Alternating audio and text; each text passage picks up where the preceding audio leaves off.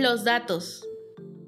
Desde el Observatorio Universitario de Violencias contra las Mujeres, con Estela Casados.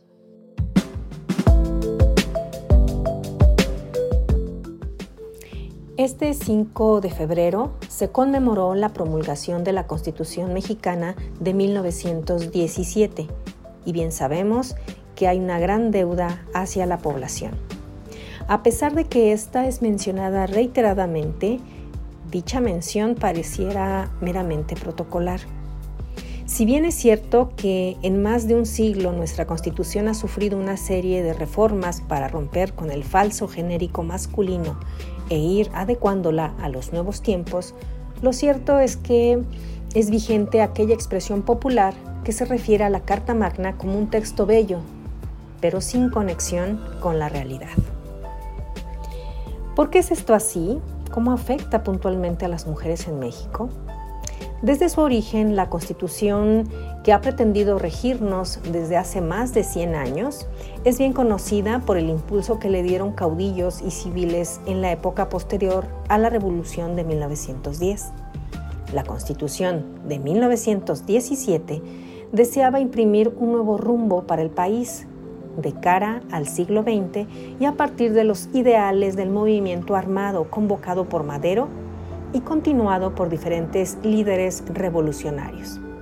Si bien sus impulsores querían desligarse de la Constitución de 1857, ambos documentos compartieron dos elementos fundamentales que han sido signo de los proyectos políticos para la construcción del país.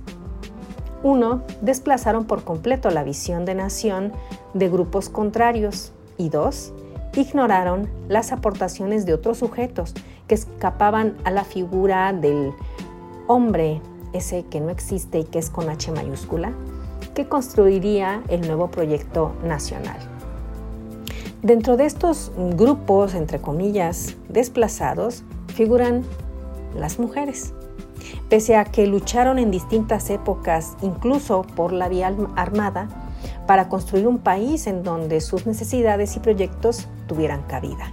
Como sabemos, esto no fue así. No ha sido ni es así. La lucha para que se consideren e incluyan los derechos de las mujeres en la Constitución en México ha sido lenta y en, muchos, en muchas ocasiones frenada, pero siempre ha estado presente. Hermila Galindo Acosta, quien en el primer Congreso Feminista de 1916 se pronunció a favor de la igualdad de los derechos sexuales y políticos de mujeres y hombres, solicitó enérgicamente al entonces Congreso Constituyente que no se excluyera a las mexicanas de la participación política y derecho al voto.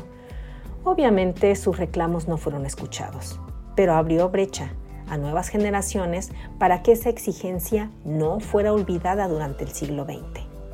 Están también las mujeres que en el siglo XXI exigen que sean respetadas las reformas a la Constitución y a códigos penales, así como a las determinaciones de la Suprema Corte de Justicia de la Nación en materia de derechos sexuales y reproductivos. En sus diferentes épocas, versiones y partidos que lo han encabezado, el sistema político mexicano, vía los tres poderes que le han dado carácter de Estado, ha sido renuente para dar formalidad a los derechos humanos de las mujeres. Esta postura, vigente hoy en día, no es otra cosa más que signo de la sociedad machista de nuestro tiempo, la cual está pronta a justificar al feminicida, pero que sataniza aquella que toma la decisión de, por ejemplo, realizarse un aborto.